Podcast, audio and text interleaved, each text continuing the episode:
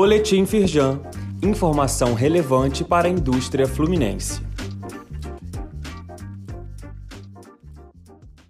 Edição de sexta-feira, 29 de abril. Pleito da Firjan atendido no e-social. Governo disponibiliza módulo simplificado para envio de dados de saúde e segurança do trabalho. A nova funcionalidade gratuita permite que empresas de micro até médio porte consigam fazer a gestão das informações sem precisar contratar assessoria ou adquirir software especializado. A Firjan recomenda que a ferramenta seja usada desde já como um período de teste, já que a obrigatoriedade foi adiada para janeiro de 2023. Saiba mais e acesse o link para o sistema no site da Firjan.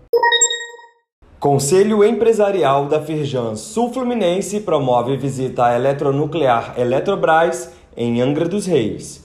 O grupo de empresários pôde conhecer mais sobre as fontes de energia brasileiras e ampliar o debate sobre o modelo de matriz energética.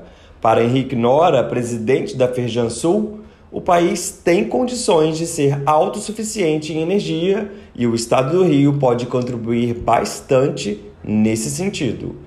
Leia mais no site da Firjan. Rádio Roquete Pinto traz uma entrevista com Marcelo Porto sobre o projeto Moda Itinerante.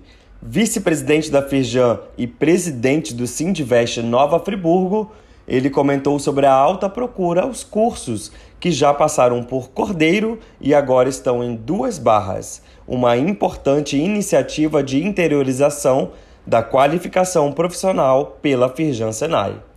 Ouça a entrevista completa no link disponível neste boletim. Conselho de Responsabilidade Social da Firjan estimula engajamento da indústria em pautas sustentáveis. Reunião do grupo debateu o que a indústria fluminense pode fazer para colaborar ainda mais com a Agenda 2030 da ONU. É essencial o envolvimento nessa questão, cadastrando os projetos já existentes que trabalham para o desenvolvimento sustentável, comentou Fernanda Candeias, a nova presidente do conselho. Leia mais no site da Feijão.